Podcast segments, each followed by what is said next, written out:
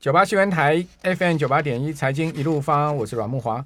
那我们看到台股啊，今天加权指跟柜买指啊，日 K 线都收连三红哦。你看全世界这样跌哦，这个加权指日 K 呃柜买指的日 K 线收连三红，真的是很不容易哈？柜买指今天收涨啊，百分之零点二八的幅度，加权指也不过只有跌了百分之零点一七的幅度，都是呃加权指小跌了，柜买指还能收涨啊，这个相当。强势了哈，呃，现在目前柜买指上档啊，只剩下季线反压，好，季线在二二五点一五一五点，那今天收二一九点，好，所以离季线还有比较明显的一个差距哈。不过呢，柜买今天的红 K 棒已经站上所有均线了，除了季线以外，另外加权指啊，今天日 K 线连三红，不过呢，上档还有月季跟十日线哈，也就是说上面还有三条。短均在上面横亘着哈，呃，都在一万八千点，所以一万八千点势必啊是一个多空决战点啊，多空决战点啊，因为不管月线、季线跟十日线都在一万八千点。那台股为什么能那么强呢？我觉得除了散户啊，或者说呢关股护盘以外哈，还有就是啊，这个投信啊，真的是子弹很多了哈。像今天投信是连续这个二十一个交易日买超，今天再买超十四亿哈。那不过。这个外资啊，连续两年对台股是卖超破兆哈，好，但是呢，投信今天是连二十一买，好，那投信到底为什么可以这样买呢？当然子弹也蛮多的哈，这个应该投资人现在目前呃买基金啊哈，或者说定时定额啊，哦也都蛮捧场的哦。除此之外，台股的基本面也不错嘛，因为现金殖利率高过三趴以上，好，预估今年可以配息啊，这个上看三兆，哦，这个是今年配发的金额。哦，如果以值率三趴来估算的话，哦，可以配不少的现金出来哈，所以看起来台股也是很有这个条件啊，可以撑住了哈。不过我不晓得段老师您怎么看？哦，台股真的能撑住吗？呃，我想大部分应该是三大法人啊，我认为是三 三大法人。呃，除了外资在卖台股以外，我听到的投信呢、啊。基本上都是今年是多头行情的，嗯，但是呃，因为投信啊，它所握有的资金的话，呃，虽然是有那种规模的压力啊，但是因为它不富有，比方说 这个投资有赚有赔啊，呃，申申购前请详详阅公开说明书啊，反正就是这风险的话 是由投资人要自负啊。那当然，这个台股啊，呃，通常有很多，比方说啊，这个法人都是看殖利率嘛。比方说，殖利率如果高过国外，或者是高过目前的一个公债利率的话，那啊、呃，基本面都会很看好了啊。对，台股是这样子哈，一九九六年的时候，上市公司整体税后存益是一千九百一十亿，去年冲到四兆，哦，从一千不到两千亿啊，冲到四兆。去年的上市上市公司的整体。呃，税后存益冲过四兆。如果说我们算股息配发率六成来算的话，这两兆多的股息，哎，对。如果算七成的股息配发率的话，就是将近三兆，了，是，对不对？对对对。所以这个金额也非常，就今年这个今年这个两三兆钱是要发出来的。对，那发出来之后的话。那要面临面面临到一件事情嘛，也就是是，也就是再投资的风险了。那当然有一些发出来股息的话，是不是有累加的效果了？那当然就是，比方说像有一些基金啊，它卖的卖出来的基金的话是呃是叠叠加的嘛，它不配息，但是配完息之后的话是继续再买呃你的基金的单位数啊，那是不是因为配息也有配到，比方说法人的持股的部分而继而呃，投信公司会被强迫的再继续去买股，基本上，呃，其实 ETF 也有类似的一个情况哦。你在刺激市场啊、呃、一直在加码这个买这个 ETF，结果这个啊、呃、这个初级市场还不得不去创造一些 ETF 出来哦，所以等同投信公司啊，它的啊金额买的金额会啊越来越多啊。除了投资人不断的这个定时定额挹注这个投信的资金以外，好、啊，当然单笔也有了。对，那另外一方面就是您刚刚讲嘛，它其实他也配到很多席嘛，配到太多席，那配到这些席，他当然要拿去再做投资嘛，所以不可能放现金对啊。所以有些很多的基金，目前有很多投资人持有的是累加型的，不配息的。对，也就是说配完息之后的话，是继续持有该基金的单位数，对，净值累加的。所以这个投资人自己去审视一下。好，那事实上整个二月份哦，台股基金算是真的非常逆势抗跌哦。哦，这个 S M P 五百指数的 VIX 指标二月份整个大涨了两成哦，美股美股四大指数月线全部翻黑。好 M A C I 世界指数、新兴市场指数分别是跌了百分之二点七跟三点一趴。好，俄罗斯的 RTS 哦，MSCI 东欧指数则是大跌超过三成哦，整个二月份跌了三十趴以上哈。台股加权指数呢是跌百分之零点。一三 哦，所以从加权指数连是呃连百分之零点五的跌幅都没有，整个二二月份，所以台股就很抗跌啊、哦。那对应到基金绩效上面，我们看到李博资讯投信投顾工会，呃，根据这个李博资讯来来自于这个投信投顾工会的分类统计啊、哦，到二月二十八号哦，台股基金跟台股平衡型的基金表现最好。好、哦，这个二月份哈。哦绩效前十名就占了八个名次，还能涨哎，涨幅是百分之一到百分之三呢。好，另外全球资源型的基金涨幅百分之二点一，哦也不错哈，因为资源原物料价格大涨嘛。对，我们看到呃，在基金的部分哈，在整体绩效排行这个呃股票型的哦中概型的哦国内股票型的中小型的。哦，整个二月份都有两趴到三趴的一个报酬率，好，还有国内股票型、一般型股票型的基金也有两趴多，哦，上柜股票型的也有一趴多，将近两趴，哦，所以这个台股抗跌的情况之下，诶，这投信它也是真的是毛起来买的情况之下，也护住他们自己的绩效，对，没错，对，如果如果他跟着大家一起毛起来卖的话，那他的绩效也是 净值也是大跌啊，是啊，是啊，所以他有点在自救，对。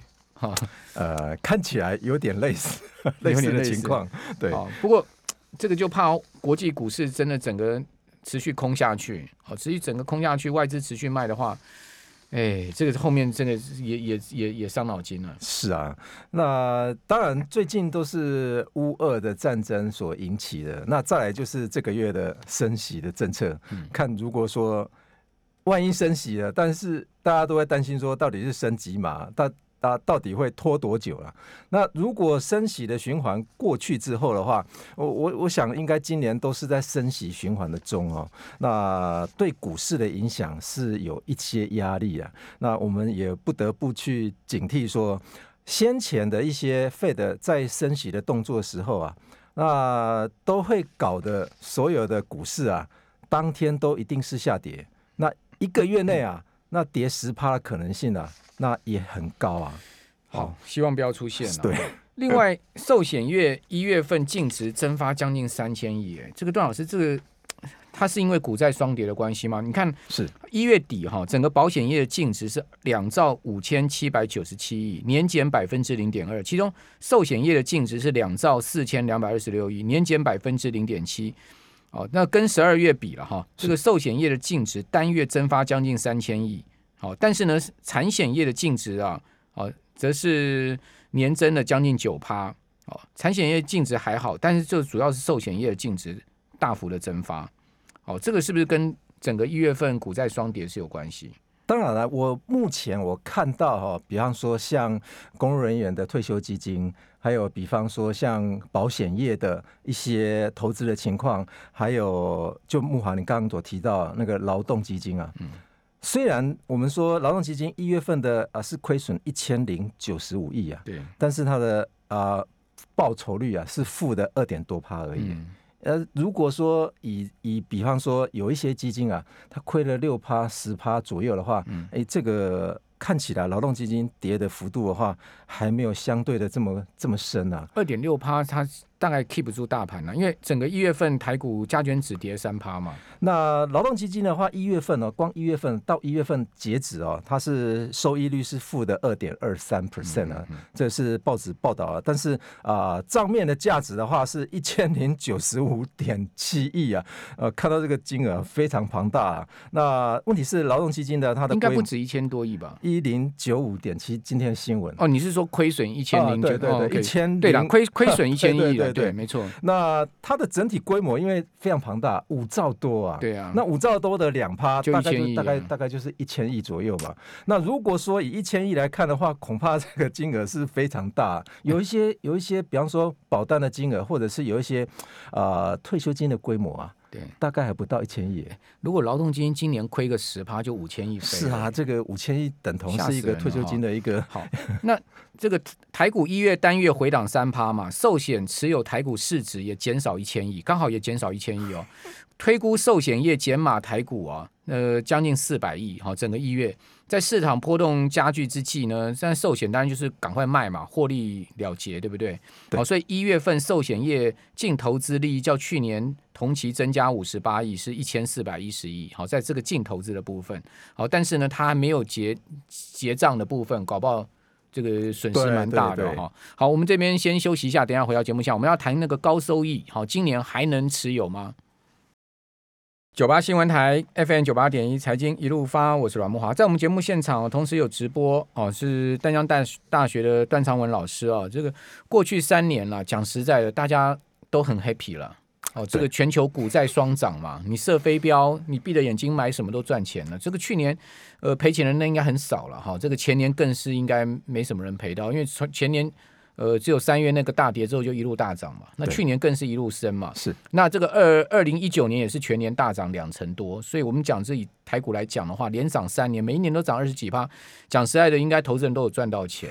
好，但是今年我看哦，这个礼记就拍鬼啊，哈，我打刚底在过年了 哈。我们这个常讲没有天天在过年的哈，所以你从劳动基金一月大亏，哦，寿险业一月净值蒸发。三千亿啊！你可以看到，事实上这个股市一跌啊，股债双跌的情况之下，哈，真的这个影响非常的大。对，大家财富都收缩水。对对对，能在今年赚钱的人，真的就是呃很厉害了，对不对？对对。那问题就是说，今年怎么样可能 keep 住我们的财富，不要亏亏掉太多哈？这个保本，我想这今年可能是一个比较重要的事情，要不要想说赚多少哈？那台币也在贬嘛？你看到台币今天又贬五分，收在二十八点零七。哦，台币已经开始出现连月走贬哦，哦，这个也不是一个太好讯号，因为我们之前有讲过，台币如果持续走贬的话，你说台股要大多头啊，很难了，很难。向来它跟台币是有一定的关系。就今天有一个新闻说呢，台币的表现是整个亚洲货币在二月是倒数排名，哦，过去过去都是 number one，去年台币是全世界最强货币哦，对美元还升三趴，那是没有比台币更强的了。就今年二月反而是亚洲倒数排名的哦。投资人开始诶也发现这个台币在走空哈，那交易员看空台币的氛围也是最近两年最强了。段老师，你觉得台币是不是要长期走贬，还是说呢，它只是一个单？短暂短暂的一个贬值而已。我觉得贬值还是一个趋势啊。为什么？因为最近的风险加剧的话，有人是说我们台币的市场是一个啊、呃、避险的市场啊，但是我不这么认为哦，反而是美金。你看美元指数的话都在上升呢，所以美元美元指数涨，啊，昨天已经涨了九十七点。是啊，所以目前来看的话，可以确定一件事情，就是美金啊，目前是走在。避险的这个币别中啊，而不是我们啊传统的认为说是日币或者是澳币等等的哈。那我想，如果现在要进场去买美金的话，我想应该有一点啊、呃，有点落后了。那当然，去年有很多来到 九十七点了，对啊，对啊。那万一你买在高点怎么办呢？可是台币就算是到二十八，也算是很。强了，对不对？跟以前跟以前三十几块、三十二块，我们都经历过 三三，甚至到三四块，都有三四。同总裁防线三四块，我们都经历过啊，是啊，对不对？你说啊，三四块二八，哇，那还差二十趴哎，对对，没错，对不对？所以我们现在啊，持有的美金基本上都是三字头买来的，对呀，啊，所以很多这个持有三字头美金人讲，我终于等到你贬值了，是这样吗？好，但。确实啊，你各各位看到哈，有一个指标啊，叫做呃风险逆逆转指标，好，one month risk reversal，re 呃 reversals 这个指标，在周二哈，就是三月一号上升到百分之一点一一五二五，显示什么呢？显示市场看好美元对台币升值的程度达到二零二零年去年呃这个两年前二零二零年五月以来的最高，哦，就从这个指标看到是这样的一个状况，是。那当然，这个我想美国也是想要去控制它的通货膨胀率啊，所以美元一定要强。对啊，美元一定要强，哦、否则它的七趴要怎么回跌啊？哦，不过最近可能高收益债稍微喘口气，因为我我知道整个高收益债一月是跌三趴了。对，哦，那最近因为美债殖利率大幅的下滑，因为市场资金从股市撤出到债市去避险嘛，是，所以使得美债殖利率本来今年一度升破两趴，最近居然十年期美债跌到一点七趴。哦，在美股周二啊，这个美债的两年期啊，居然是这个殖率掉了十七个基点啊，十年期掉了十个基点，那个。债券大涨啊，对啊，那当然这个会不会影响到啊、呃、其他的债券哈、哦？那当然升息的循环的话哈，假设 啊、呃、外部的利率在升息，那你这张债券的配息如果是非常低的，那你对于债券。啊、的价格的敏感度就会越高，所以我们说两张债券啊，一张债券如果它的配息率是十趴，另外一张债券是五趴，那五趴这一档啊，对于外部的殖利率的变化程度影响它的价格，那个敏感度会非常高。所以低配息的，也就是说现在公债殖利率如果跌到一点多，反而外部的利率如果调升一个百分点的话，越低的。殖利率它的价格变化幅度就越大，所以现在一面倒的大概都会去批，比方说现在要升息的空间，大概低债的低利率债券的它的波动幅度啊，也就是说，因为利率跟所谓的债券价格是成反比嘛，那今天如果说升息，那么你这张债券如果是低利率低利的债券，它往下探的那个幅度会比高利的债券还要来得大。所以目前有很多投信公司的一个论点，也就是说，现在是高收益债的很好时机啊！哈，但是我不这么认为啊。那大家要小心哦。今年五月份啊，国内啊，包括海外的基金啊，总共有一百一十八档的债券基金要更名。嗯，这个都是呃，这个高收益债啊。嗯。要改成什么？要改成非投资等级债券基金呢？就金管会要求。对，金管会要求啊。所以以前叫做高收益债。对对对，这个大家可能会有一些误解。对，所以如果说这些档次的话，如果在今年五月份全部更替的话，那所有的投资组合，你在把比方说高收益债把它当做是一种固定收益证券的话，那很明显的看到那个名称，这个是创世界首举啊。其他国家完全都没有把那个基金呢，比方说他们都是英文啊，high yield 嘛，那我们是直接的创世界首举啊，把这些名称把它直接命名。你去买非投资等级债券的基金的话啊，那你的名称就要是非投资等级债。不过一般投资人去买高收益债券的基金，或是买高收益债券的 ETF，他也大家也都知道他是买的是非投资等级啊。对，但是很少人应该。不会知道，不不会以傻到以为说我可以买到这么高报酬率的这个固定收益的债券会是投资等级的吧？对，没错，投资等级的怎么可能给你这么高的利息呢？但我们来看呃看一件事情哈，大家如果说看到这个图形上面哈，我们就可以看到啊呃越是上面的曲线的话，那个等级是越低的；那越是下面的等级是越高的。但是我们基本上。这种等级的高低啊，还要搭配啊，它持有的高收益债到底它的到期年限是多久？如果越久的话，它的违约几率就越高。嗯，所以如果我们看最上面那那条曲线的话，是 CCC 等级的。哦，CCC 等级的话，一年就窜到三十五 percent 了。嗯，那如果是一年半，它大概是十五 percent 呢，也就是说违约的几率。呃，高收益债啊，它有一个特性啊，它就是三个风险嘛，流动性风险、利率风险，还有违约风险嘛。所以现在这个图是违约风险。对对对对，这个是 S M P 五百啊，它呃跟 S M P 公司哈、啊，它所做的啊这个统计资料哈、啊，嗯、也就是说，如果这一档基金它握有的高收益债，它的到期期限如果越长的话，嗯、哇，这一档。共同基金啊，它可能违约的可能性就越高。那如果大家不相信说啊，我买的基金里面持有的债券不会违约啊，我们来看一下美国的就好哈。那这张美国的图，美国的图表的话，二零二一年啊，大家有没有看到那个浅蓝色的哈那个霸图哈？二零二一年啊，四点二 percent 这个是高收益债的违约几率、违约率。那深蓝色的哈是 leverage loan 啊，什么叫做 leverage loan 啊？就是杠杆型的贷款。杠杆型的贷款是针对你如果以前有贷过款，钱还不出来，我钱再借给你。这一种贷款我们称为 leverage loan 啊。这个 lever leverage loan 的这个违约几率都比高收益债的违约几率来得低嘞。这是美国的情况啊。